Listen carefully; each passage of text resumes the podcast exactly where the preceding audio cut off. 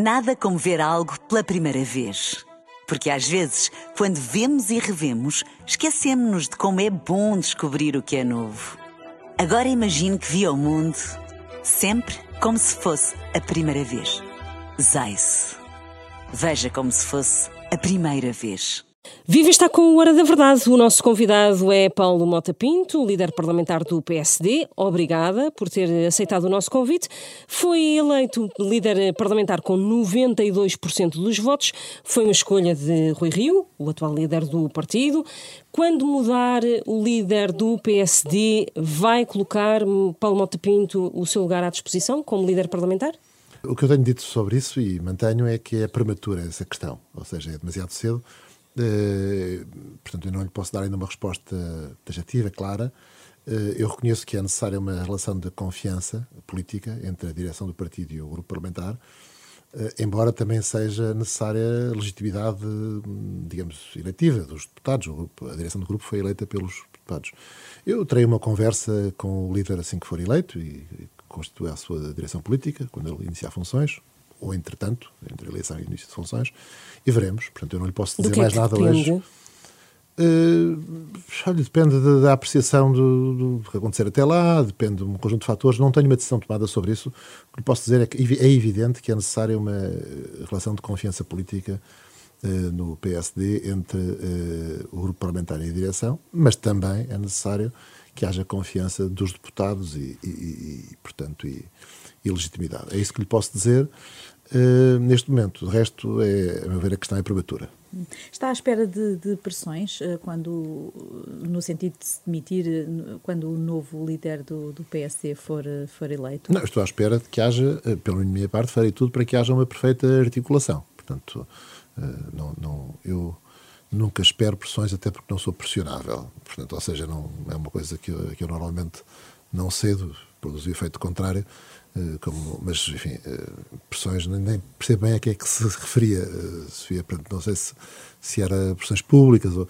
Enfim, Dentro espero uma partido. perfeita articulação. Espero que haja comunicação, que seja quem for que, for, que seja eleito, pela parte da direção do grupo parlamentar, pela minha parte, uh, terá uh, coordenação e articulação melhor que conseguir, uhum. que seja capaz. Quando, quando aceitou propor-se a este cargo, estava à espera que fosse uh, de curta duração ou acha, acredita mesmo que vai cumprir os dois anos de mandato? Eu candidatei-me para um mandato de dois anos, neste caso até um bocadinho mais de dois anos, porque a legislatura, as, as duas sessões legislativas acabam só em setembro de 2023 e, portanto, e esse é o mandato que eu recebi dos, dos deputados.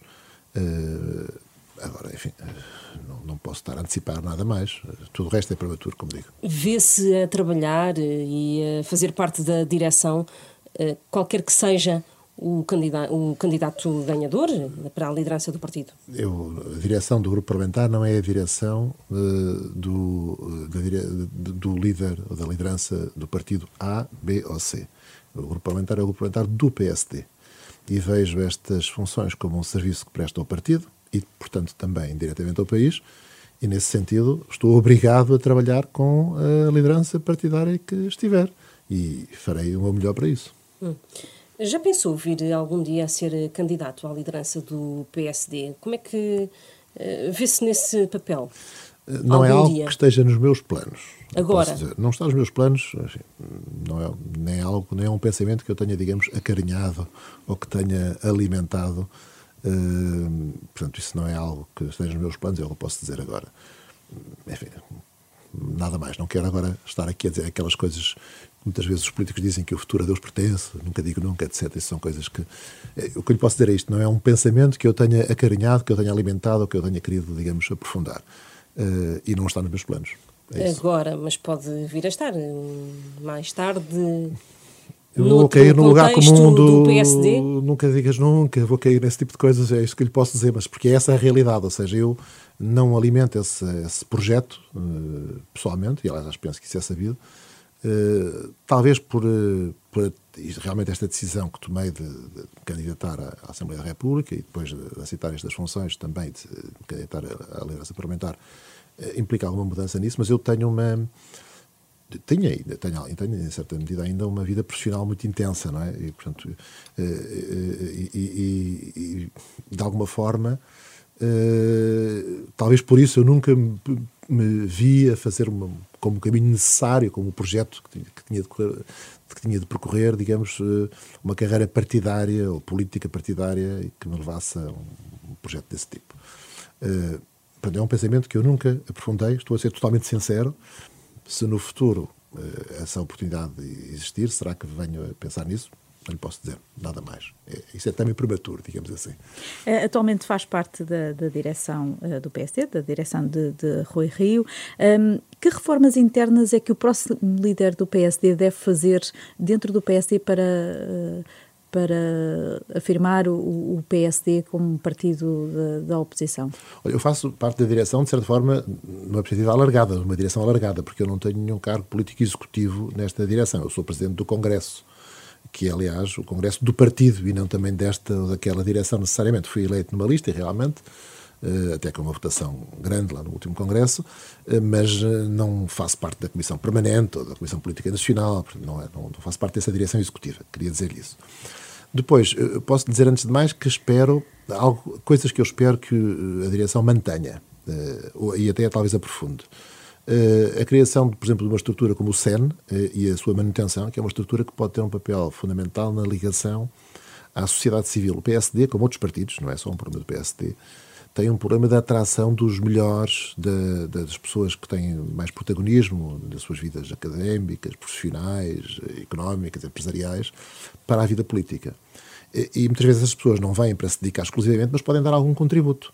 E estruturas como o Conselho de Estratégia Nacional servem para isso, servem para que o partido não fique só na mão do aparelho. Não tem nada contra o aparelho, é, é importante, muito importante até, mas os partidos não devem centrar-se e rodar só à volta disso essa ideia de abertura à sociedade civil, chamar essas pessoas, ter essa capacidade de atração eh, através da dinamização desta estrutura é um aspecto importante. Preferia esse modelo então ao, do, ao de um governo sombra? Eh, o governo sombra é uma opção política que se pode, que não é incompatível com esse modelo. Não, não, não penso que seja incompatível, são coisas que são perfeitamente conciliáveis.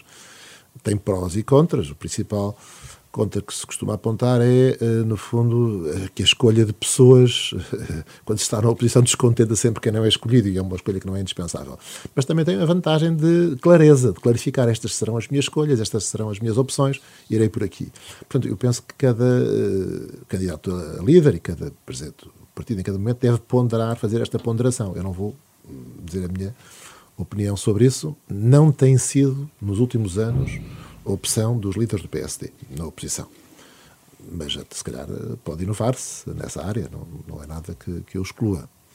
Em relação a iniciativas eh, legislativas, eh, que, quais é que são neste momento prioritárias para o PSD? Há, por exemplo, é aberto a, a lei eleitoral, temos o caso da, do voto da imigração, que causou tanta polémica. Eh, essa, por exemplo, pode ser uma das prioridades do, do PSD a breve trecho? O PSD já apresentou algumas iniciativas no início desta sessão legislativa, na área de compras públicas, do ambiente, na área da questão da racionalidade, a reforma da lei dos, dos, partidos, de financiamento dos partidos políticos e das campanhas.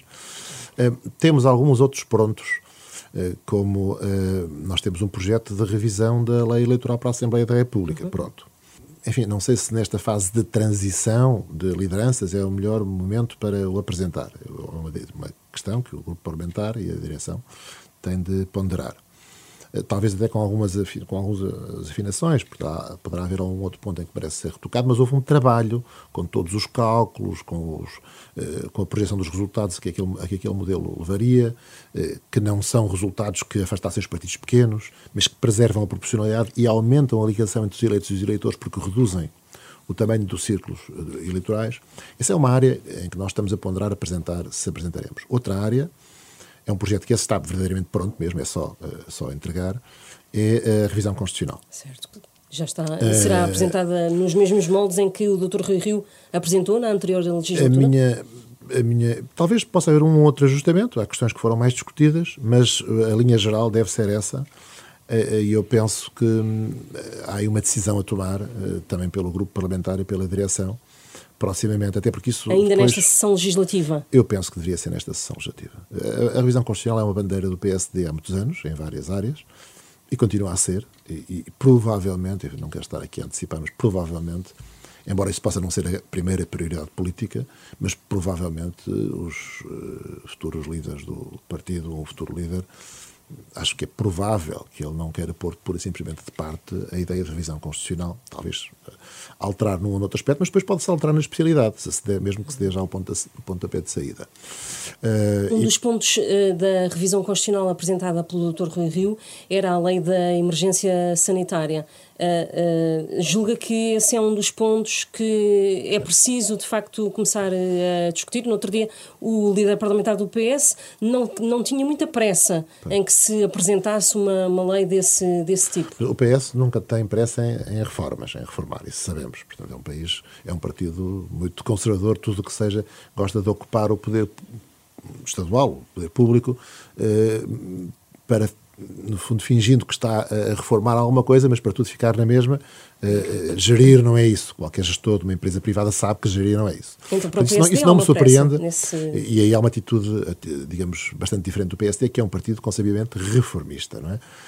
Um, ora, mas nesse aspecto, por acaso, no aspecto da emergência sanitária, eu penso que haverá provavelmente acordo e convergente entre o PS e o PSD, porque eles, a primeira reação que tiveram na altura ao projeto que apresentámos foi no sentido de que nessas áreas relacionadas com os ensinamentos que se podem retirar da pandemia, uh, haveria provavelmente acordo. O que eles não quererão, possivelmente, é uma revisão mais alargada.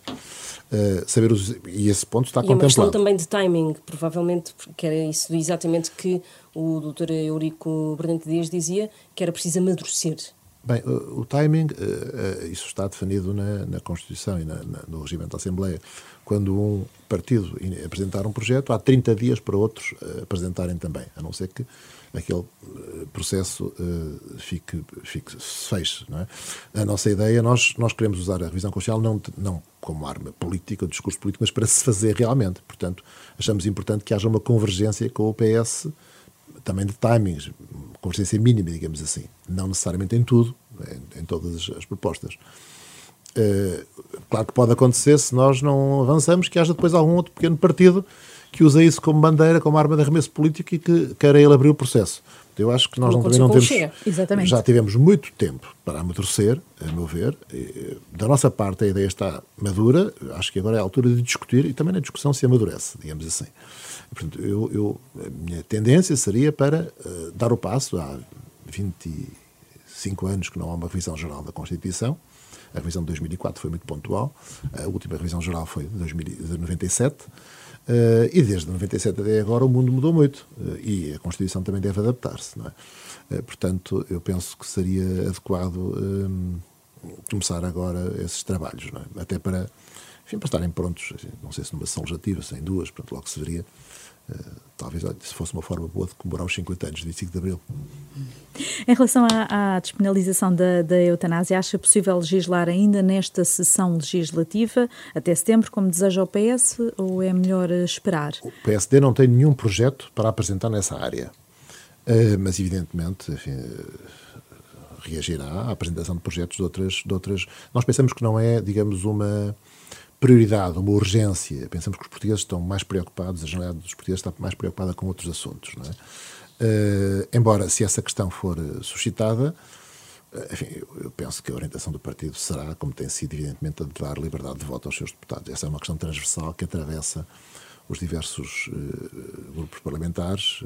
há opções aqui de, fundamentais sobre a vida e a morte que não têm necessariamente a ver com a ideologia ou com separações como a que separa o PS e o PSD, ou até outros partidos. Não é? isso é o que eu penso sobre a posição que o PSD tomará. A meu ver, não é uma urgência, não é uma prioridade. Penso que os portugueses têm outras, uh, digamos, a grande maioria dos portugueses tem outras, uh, outras preocupações neste momento. Em relação à, à, regulação das ordens uh, profissionais, o PS uh, dá prioridade, dará prioridade a essa, a essa questão. O PSD foi, uh, foi algo crítico uh, da, das propostas do, do, do, PS. Como é que agora vão, uh, vão tentar conciliar ou, ou, ou, vão manter, se o PS apresentar a mesma proposta, vão manter as mesmas críticas? Bem, neste momento, enfim, é preciso ver se se trata de leis que, para, as quais, para cuja aprovação é apenas necessária a maioria absoluta ou é necessário o acordo do PSD. O PSD não deixará de tomar posição. Uh, mas se bastar, o PS, o PS tem maioria absoluta e, portanto, pode uh, decidir lá dessas matérias, não é? E não pode, e quem tem esse poder também tem de ter a responsabilidade de assumir as suas decisões e as suas opções, não pode querer transferi-las uh, para a oposição. nós somos favoráveis à regulação das ordens profissionais, temos uma posição de princípio, digamos, anticorporativa e pensamos que o Estado deve exercer esse poder de regulação e de fiscalização de forma próxima e de forma efetiva, porque hum, delega poderes públicos importantes nessas ordens, de acesso à profissão, etc., exercício de poder disciplinar. Eu não vou entrar agora no pormenor do, dos regimes. O que, quero dizer, o que quero dizer com isto é que eh, nós não estamos fechados à ideia de uma alteração à lei eh, uma proposta que possamos aprovar de alteração às leis das ordens profissionais. Temos de ver depois em concreto em que é que isso se traduz, não é? Eh, também não nos parece bem que essa proposta venha a reboque de problemas específicos concretos que se verifica na ordem A, B ou C para responder a isso. Pensamos que é preciso uma perspectiva mais ampla. Não é? Na ordem dos advogados, por exemplo? Por exemplo, nós achamos que, enfim, acho que deve haver uma perspectiva mais ampla, um, embora realmente a forma de exercício dos poderes pelas ordens eh, verificado ao longo do tempo, designadamente um certo fechamento do acesso à profissão, pode ser um problema para o Estado. Eu penso que o Estado pode rever a medida em que delega e como exerce esse poder se verifica que as ordens têm uma tendência para fechar o acesso à profissão. Isso não é, não é, não é algo positivo. Um, o Presidente da Assembleia da República, o professor Augusto Santos Silva, tem pedido, quer à Iniciativa Liberal, quer ao Chega, que ambas as bancadas apresentem de novo um candidato à vice-presidência do Parlamento, eh, por razões até de funcionamento, não é? Acha que os deputados do PSD desta vez poderiam votar eh, massivamente num candidato da Iniciativa Liberal? Eu não sei quem é que não votou. Aliás, verifico que ele teve mais votos do que todos os votos do PSD, mas não teve mais votos do que todos os votos do PS. Portanto, houve, tem, houve, a única conclusão numérica que eu tiro é que houve alguns deputados do PS que não votaram. Não sei se houve deputados do PSD que não votaram. É o que eu posso dizer, porque ele teve menos do que 120 votos, não é? Uh, mas não teve menos de 77, ou 70, que são os deputados do PSD. Uh, eh, não sei quem é que não votou. Uh, e, portanto, nós não fazemos apelos desse tipo, é um direito da iniciativa liberal e do, e do, do, do Chega apresentar em qualquer momento não fazemos apelos desse tipo, não queremos estar a condicioná-los. Uh, sobre o resultado, é evidente que, um, em, quer a iniciativa liberal, no caso concreto, que foi uh, aquele que, que, que uh, mais proximamente motivou esse, esse, tipo de apelo, penso do, do Presidente da Assembleia, um, tem o direito de reapresentar. mas eu queria notar o seguinte: penso que não há na história do Parlamento memória de, de, de líderes partidários presidentes de partidos serem vice-presidentes da Assembleia. Isso é uma opção da Iniciativa Liberal, se quer apresentar o, de novo o, o presidente do partido, ou o líder partidário. Isso, há razões para isso. Há razões tanto do lado da mesa da Assembleia como do lado do partido. Uh, enfim, nós sabemos que nunca o Paulo Portas, ou o Jornal de Souza, ou o Francisco Louçã, ou, ou outras pessoas foram membros da mesa da Assembleia. Foram vice-presidentes do, do, do Parlamento. Isso tem a ver com o facto da mesa ser um órgão imparcial, é? que deve uh, gerir os trabalhos partidários e, portanto, isso coaduna de certa forma mal com a função do presidente partidário. Uhum. E até, de certa forma, limita um pouco a função do próprio presidente do partido. Mas é uma opção da iniciativa liberal. O ideal era uh, que fosse não o presidente Se eles não têm mais ninguém, eles verão. Eu não, não, não me pronuncio uh, sobre essa matéria, é um, é um direito que eles têm. Limito-me a verificar isto. Isto é um dado histórico, não é? O que eu referi. Saber quais foram as determinantes do voto eh, não sei, o voto foi secreto. A única conclusão que é possível tirar aritmeticamente é esta que eu tirei. E em relação a um candidato do Chega, há condições, uh, acha que há condições para um novo nome ser, uh, ser eleito? A votação no candidato do Chega, provavelmente por causa das propostas, do conteúdo das propostas que esse partido tem defendido, foi tão baixa uh, que, sinceramente, me parece difícil, enfim, em termos de digamos, perspectivas de eleição, uh, parece-me difícil que tenha sucesso. Uh, porque, enfim, quando se teve só 30 e poucos votos, ou 35, 37 votos, isso não tem a ver com nenhuma discriminação, nem com exclusão, de, pessoalmente, da pessoa B ou ou por qualquer razão, até um pouco absurda. Não, não tem nada a ver com isso. Tem a ver com uma reação contra propostas desse partido que nós sabemos que são propostas contrárias à dignidade da pessoa humana. Os partidos que defendem esse legado, que está logo no artigo 1 da Constituição, rejeitam o discurso de culpabilização coletiva de grupos étnicos, de xenofobia, de exploração uh, de temas como a pena de morte, a prisão perpétua, a criminalidade, para uh, demagogicamente obter votos, rejeitam a instrumentalização das forças de segurança e militares para tentar obter votos. É um tipo de discurso que, eh, digamos, a grande maioria das forças políticas e dos portugueses rejeita, a meu ver. E isso é que determinou essa votação. Não foi nada, não tem nada a ver até com a exclusão daquele partido, daquelas pessoas. Se elas defendessem outros pontos de vista, provavelmente eh, poderiam eh, ter conseguido uma candidatura com sucesso. Compete-lhes saber se reapresentam. A, a, propósito uh, do Partido Chega, em janeiro, antes das legislativas, o Soutor disse aqui na, na, Renascença que o PSD podia ter um governo minoritário viabilizado pelo, pelo Partido Chega, sem que isso tivesse um preço político para o PSD. Continua, um, mantém essa posição? Continua a achar que uma, uma aproximação ao Chega não tem custos uh, políticos para Quando o PSD? Digo, uma coisa é um preço, outra coisa é um custo. Portanto, o preço é algo que é acordado e que se paga, digamos assim. O PSD nunca pagaria nenhum preço em troca disso. E foi o que eu quis dizer e mantenho essa, essa afirmação. Saber se isso tem custos políticos, eu acho que pode ter, claro. Aliás, de certa forma, o resultado eleitoral também mostra isso. Uh, portanto, a ideia de que o PSD só conseguiria chegar ao poder viabilizado pelo Chega é algo que terá dissuadido eh, ou terá levado votantes do PCP e do Bloco a votar no Partido Socialista, penso eu. Uh, custos políticos têm nesse sentido. Agora, um preço no sentido de que o PSD teria de uh, ceder às propostas, ao, ao, ao ideário, a, a, ao conteúdos, aos conteúdos políticos veiculados por esse partido, não. Não. Uh, isso parece-me evidente. O Chega não teria alternativa a viabilizar um governo alternativo ao Partido Socialista. Foi isso que eu quis dizer. Foi o que aconteceu nos Açores eles aproximaram-se das posições do PSD. O PSD não fez nada que não tivesse no seu programa, que não estivesse já no seu programa. Portanto, mantenha essa afirmação. Portanto, uh, pelo que percebi das suas palavras, uh, na sua opinião, a estratégia do PSD uh, eh, nas legislativas falhou ao não clarificar totalmente qual seria a posição que teria em relação ao, ao Chega a estratégia do PSD nas legislativas de posicionamento político do partido ao centro, e, a meu ver, foi correta há aspectos do discurso político que deviam ter sido mais clarificadores. Se quiser dizer que foi um falhanço, muito bem. A falta de clareza sobre esse, esta aproximação ao Chega. Eh, esse foi um deles. Eu penso que nós, eh, esta distinção, eu reconheço que pode ser uma distinção um pouco subtil, estas subtilezas na política não são fáceis de passar, mas uma coisa é acordar uh, numa viabilização, pagar um, preço político, isto é, nós faremos isto que vocês querem e, portanto, vocês dão-nos o apoio. Isso é algo que o PSD sempre, sempre excluiu. A percepção de que uh, o governo do PSD teria de ser viabilizado pelo Chega, uma percepção objetiva, independente do que nós disséssemos, essa percepção resulta do, resultava dos dados numéricos das sondagens, era difícil também de contrariar. Mas admito que nós talvez pudéssemos ter sido mais claros em, em dizer, em afirmar, por exemplo, em afirmar claramente que sim, há linhas vermelhas. Há linhas vermelhas, claro que há linhas vermelhas. Há linhas vermelhas em tudo o que tem a ver com a dignidade da pessoa humana, com propostas inaceitáveis xenófobas, aquelas que eu referi há pouco. Claro que há linhas vermelhas. Elas não têm a ver com excluir pessoas, nem com partidos, mas com propostas, com conteúdos.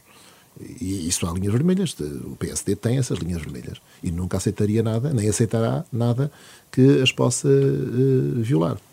Essa, essa sua uh, posição de não sua da, da direção do, do, PSD e que aqui uh, enfim também refletiu de não colocar uma linha vermelha ou um cordão sanitário ao Chega é uh, totalmente contrária à posição de um dos candidatos à liderança do PSD, por exemplo, e por isso é que eu lhe pergunto se se vê se se veria a trabalhar com essa com essa direção caso não é, não é Jorge Moreira da Silva fosse eleito. Não é tão contrária como está a dizer, porque uh, uma coisa, vamos lá ver, uh, eu sou sempre contrário a excluir pessoas ou grupos de pessoas em si mesmos. Mas não sou nada contrário a excluir ideias, propostas e pessoas enquanto defendem essas propostas. Não sei se me estou a fazer entender. É por isso que o, o candidato do Chega vice-presidente do Parlamento não foi eleito. Eu acho que há aqui uma base comum bastante próxima também desse discurso. Porque com certeza que o candidato que referiu não quer uh, excluir as pessoas em si mesmas, ou o partido em si mesmo, que se mudar de discurso, se, uh, se uh, deixar de defender aquelas propostas, se aproximar. Penso que há mais de comum, mesmo com essa posição, do que se pode dizer. Admito que haja uma necessidade política de afirmar, admito, isso é uma questão agora de tática e de estratégia política, e enfim, estou disponível para aceitar esse tipo de, de posicionamento tático do PSD. Ainda a nível de Parlamento, o modelo dos debates quinzenais vai ser repensado, já houve abertura para isso. Qual é que é o melhor modelo, a seu ver? Um debate mensal com o Primeiro-Ministro? Eu, para já, a minha opção pessoal seria para já instituir debates mensais. Também porque a periodicidade quinzenal é algo que perturba o trabalho do governo, também é uma pode até também eh, no fundo, dar margem a uma espécie de política espetáculo que é pouco esclarecedor. Eu poucos, já estou há uns anos nisto e poucas vezes, acho que quase nunca vi um Primeiro-Ministro defender, eh, perder um debate quinzenal. Isso são sempre momentos de afirmação, dada a forma, dado o modelo dos debates, os tempos que têm. Eh, portanto, se nós queremos realmente debates esclarecedores, talvez devêssemos espaçá-los um bocadinho mais, serem debates mensais e ver o modelo, então, um modelo realmente esclarecedor. Um, isso seria um primeiro passo e depois, de acordo com a experiência, podíamos regressar aos debates quinzenais ou manter uh, debates mensais.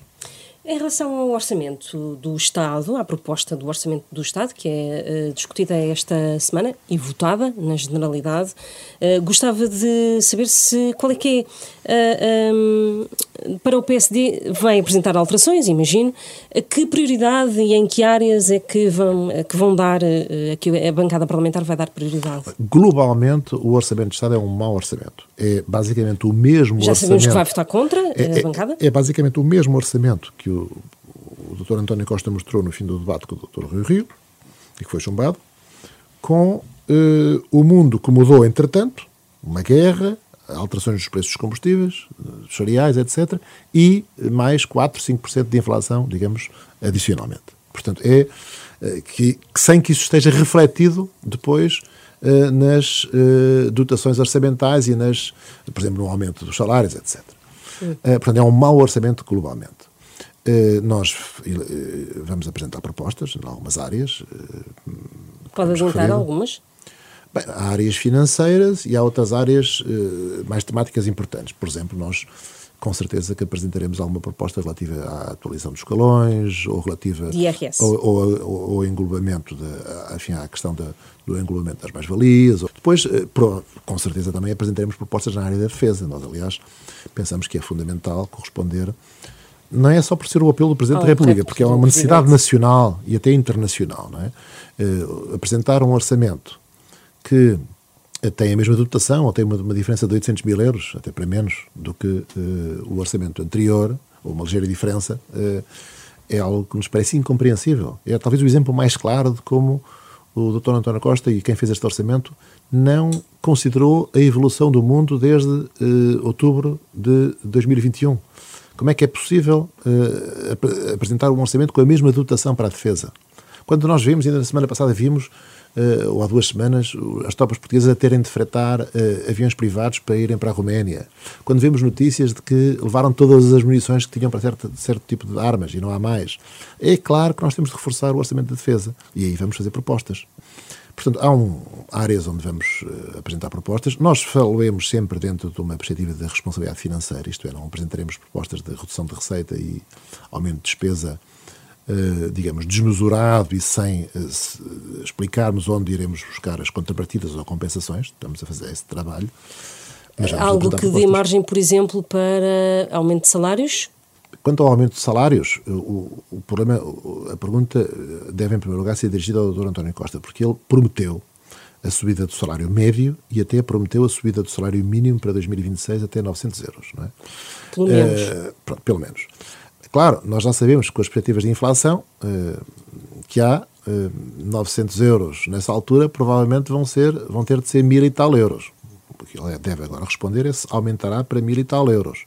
Ou se, no fundo, eh, está a, a referir-se apenas ao valor nominal, mas com a inflação muito menor em termos reais, está a assumir que engana os portugueses com uma espécie de ilusão monetária. A nossa perspectiva era diferente. Nós subiríamos, e propusemos que se deve subir, o valor da inflação mais os ganhos de produtividade. Essa promessa que nós fizemos não é derrogada, não é alterada por causa da inflação ter subido.